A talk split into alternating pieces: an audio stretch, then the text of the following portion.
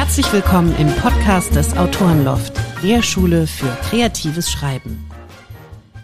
Einen wunderschönen guten Morgen, liebe Simone. Wir treffen uns heute, Italien-Hamburg, virtuell für diese Podcastaufnahme. Ich freue mich, dass du da bist. Guten Morgen, Lisa. Ich freue mich, dass du in Italien bist. Das ist doch toll. Hast du Glück gehabt? Äh, ja, das ist wahr. Da habe ich gerade äh, Glück gehabt. Wir haben ein wahnsinnig tolles Seminar mit dir vor. Das war deine Idee. Erinnerst du dich noch, als wir uns getroffen haben im äh, Krawel und äh, darüber gesprochen haben, was für ein Seminar du halten könntest? Und dann äh, sagtest du zu mir, feministische Kriminalliteratur. Ja, weil es wichtig ist. Weil es wichtig ist, und genau. Und äh, aufregend ist, natürlich, weil es interessant ist einfach. Also das ähm, ist einfach was, worüber noch, noch viel zu wenig ähm, Theorie verbreitet wurde. Und das werde ich jetzt mal tun. Natürlich auch Praxis, klar. Das äh, finde ich großartig. Ähm, und ich weiß sogar, dass dieses Gespräch, was wir da im Café hatten, ne, das waren 20 Minuten, die wir uns darüber unterhalten haben, das allein hat bei mir schon so viel in der Wahrnehmung nochmal geändert, weil ich plötzlich die Dinge benennen konnte. Also ich hatte oft beim Thriller-Lesen oder beim Krimi-Lesen so ein diffuses Gefühl von, hm, irgendwas läuft hier nicht so ganz richtig. Oder irgendwie, ich bin nicht zufrieden Mhm. Und nachdem wir dieses Gespräch geführt haben, habe ich einen weiteren Thriller angefangen und den habe ich tatsächlich nach 40 Seiten aufgehört, weil ich so genervt davon war, dass wieder einmal eine junge Joggerin zum Opfer wird mit einer absoluten Selbstverständlichkeit, die ähm, es eigentlich gar nicht gebraucht hätte. Genau, und das Opfer hat meistens überhaupt keinen Namen, keine Vorgeschichte, ist auch vollkommen irrelevant. Und eigentlich geht es nur darum, dass entweder der Täter oder der jeweilige Ermittler, in der Regel sind es beides Männer, ähm, sich an diesem Opfer abarbeiten und ähm, ihre eigene Geschichte, also die Geschichte der jeweiligen Männer anhand der toten Frau oder gefolterten Frau oder entführten Frau erzählt wird, die ansonsten überhaupt keine Rolle spielt, sondern nur dazu da ist, die Typen zu spiegeln. Oder vielleicht noch zu erzählen, was für eine schreckliche Mutter der Täter hatte, damit da auch die Schuld ganz klar ist, wer denn die Schuld an, an dem Gemetzel hat, nämlich die Mutter. Und das sind so, also das sind wahnsinnig ärgerliche Narrative natürlich, weil sie auch im Gehirn von Leuten, die es lesen, das irgendwie halt immer wieder bestätigen. Ja, und immer wieder, das ist total normal. Und dann wird in London eine junge Frau nachts von einem Polizisten im Park zermetzelt und äh, ja, haben wir ja gerade erst gelesen. Also ähm, die, die, die Schwelle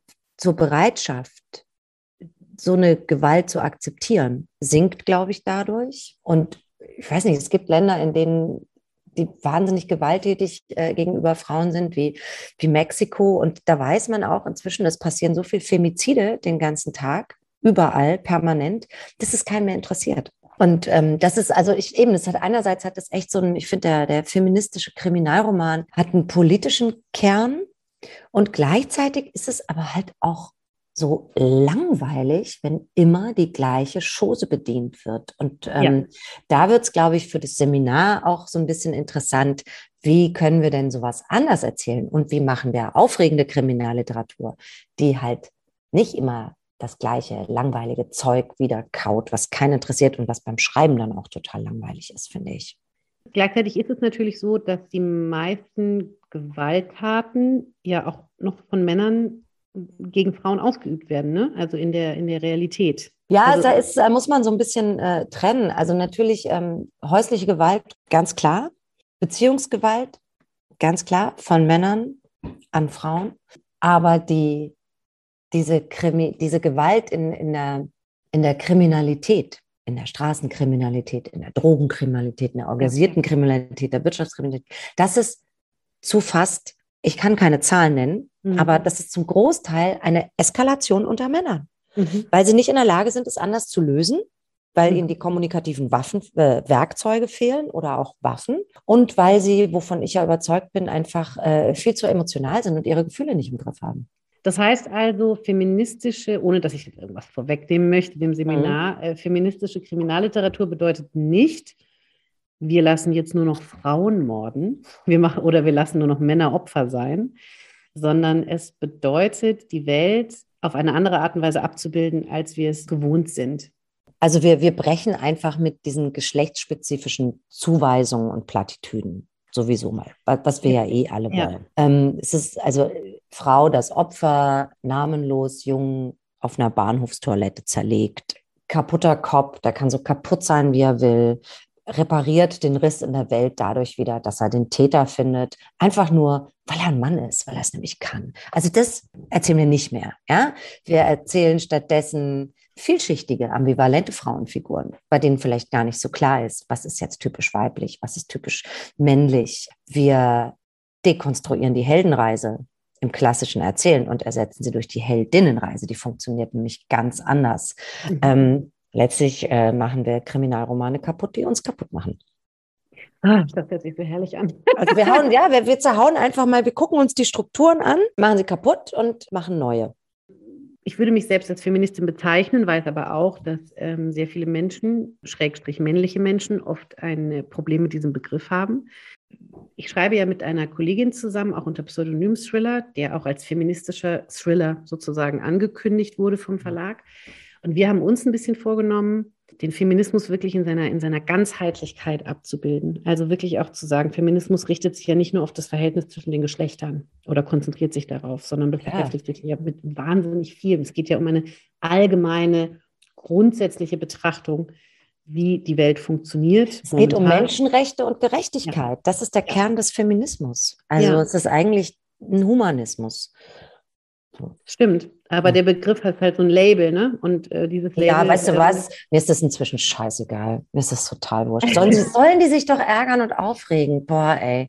Das ist so whiny, es ist so ein Gejammer, ich kann es nicht mehr hören. Interessiert mich null.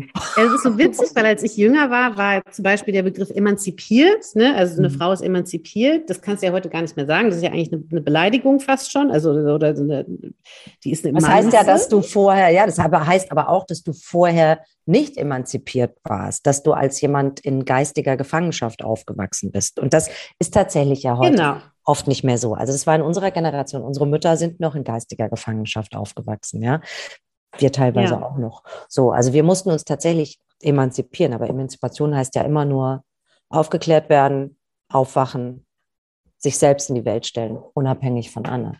So. Das stimmt. Aber es war schon, es war schon auch, es ist schon auch so ein kleines Schimpfwort gewesen immer, ne? Eine mhm. Emanze. Mhm. So. Mhm. Absolut, absolut. Mhm. Wie ist es denn bei deinem eigenen Schreiben, wann hat es bei dir angefangen, dass du da noch bewusster, also noch bewusster darauf geachtet hast, wie stelle ich Männer und Frauen dar? War dir das schon immer ein Anliegen oder gab es so einen Moment, wo du gedacht hast, nee, Moment, Simone, jetzt musst du da mal einen Schritt zurücktreten? Ja, für mich war, also es fing eher so formal an, dass ich ähm, ein Fan war dieser Hardboiled-Detektive wie Philip Marlowe und äh, Kemal Kayanka ja, der in Frankfurt ermittelt hat und eine weibliche Form dieser Hardboiled-Detektive erschaffen wollte. So.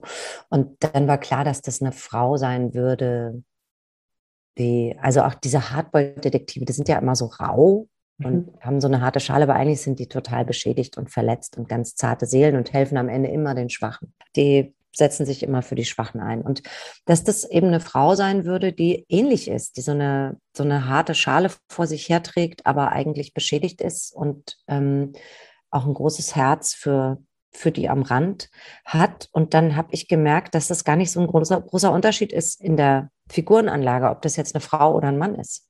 So, mhm. das fand ich schon interessant. Mhm. Ähm, also für mich war diese weibliche Erzählstimme nie so ausschließlich oder ausdrücklich weiblich. Das ist halt mhm. ein Mensch. So, das ist ein Mensch.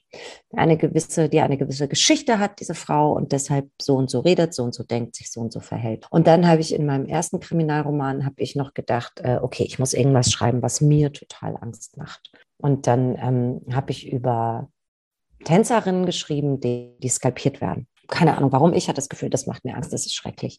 Und habe aber auch gemerkt im Schreiben schon irgendwie, ist es nicht das, was ich eigentlich machen will. Irgendwas stimmt daran nicht. Irgendwas langweilt mich daran. Und habe dann äh, im zweiten Kriminalroman Knastpralinen gedacht, okay, jetzt schreibe ich mal nicht über das, was mir Angst macht, sondern über das, was vielleicht denen Angst macht, die mir Angst machen. Da gibt es dann halt eine Frau, die ihr Leben lang angefasst, angemacht, übergriffig behandelt wird von Männern und die dann irgendwann anfängt sich zu wehren und feststellt, oh, ist ja gar nicht so schlecht. Mhm. Leider sind die Typen dann immer sofort tot. Es eskaliert so ein bisschen. Und das ist aber eigentlich ist eine Geschichte über Freundschaft. Weil was, was machst du, wenn deine beste Freundin bei dir klingelt und sagt, du, ich habe einen umgelegt? Da hast du zwei Möglichkeiten. Entweder rufst die Polizei oder sagst, alles klar, wir schaffen die Leiche weg. Ich hole ich hol eine, so. eine Sackkarre, genau. Genau, genau. So. Und ähm, das ist eben eine Geschichte über eine Frauenfreundschaft, die sehr bedingungslos ist und ähm, über eine Frau, die sich wehrt. Mhm. Und da habe ich gemerkt, ah, da wird es für mich interessanter. Mhm. Also mhm. da, und das, das konnte ich noch gar nicht so bewusst benennen. Das ist ja auch so beim Schreiben, dass man genau. währenddessen, man ist im Prozess und später schaut man sich ein Jahr später das Buch genau. an und denkt, ach, das ist zu dem Zeitpunkt in mir genau. vorgegangen. Genau, mhm. das kann man gar nicht so genau sagen. Und so hat sich das Stück für Stück, ich würde sagen, so wie ich mich nur noch mit Menschen treffe, äh, um mich an denen zu radikalisieren oder die zu radikalisieren, habe ich mich auch an meinen eigenen Büchern radikalisiert oder an meinem Schreiben, was das angeht. Also ähm, und natürlich im Gespräch mit äh, Kolleginnen, aber auch Kollegen. Also es gibt ja auch viele männliche äh, Krimi-Autoren, die sagen, da habe ich keinen Bock mehr drauf, das langweilt mich. Also Till Räther zum Beispiel, ne, sagt, da habe ich überhaupt keine Lust mehr drauf, das finde ich langweilig und verwerflich und eben absolut menschlich falsch. So. Und die Gespräche mit den, äh, mit den KollegInnen helfen da auch sehr tatsächlich, um da immer mal wieder den Blick zu schärfen. Was mache ich eigentlich da? Was tue ich eigentlich? Und ich glaube, Leute, die da so, oder Schriftstellerinnen und Schriftsteller, die da gar nicht drauf achten, die unterhalten sich auch nicht ernsthaft mit anderen über ihre Arbeit, weil sonst würde es, glaube ich, mal aufploppen. Ja, also auf die Metaebene gehen, ne? So den eigenen, diese, die, mal wahlweise aus der Frosch und mal aus der Vogelperspektive. Genau. Die nicht nur die Welt angucken, das machen ja zum Glück mittlerweile immer mehr Menschen. Ja, ähm, aber auch das eigene. Der, was mhm. mache ich denn? Wa warum mache ich das? Was tue ich und was will ich eigentlich erzählen? Ja.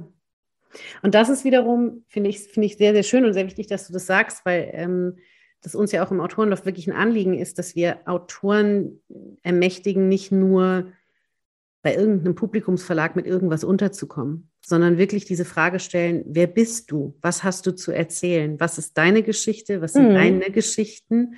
Und das wiederum braucht man, da spreche ich jetzt aus eigener leidvoller Erfahrung, natürlich auch dann im Austausch und auch in der Konfrontation mit Verlagen, die genau. sehr häufig ja wirklich noch dieses es, äh, der Ermittler muss so und so sein.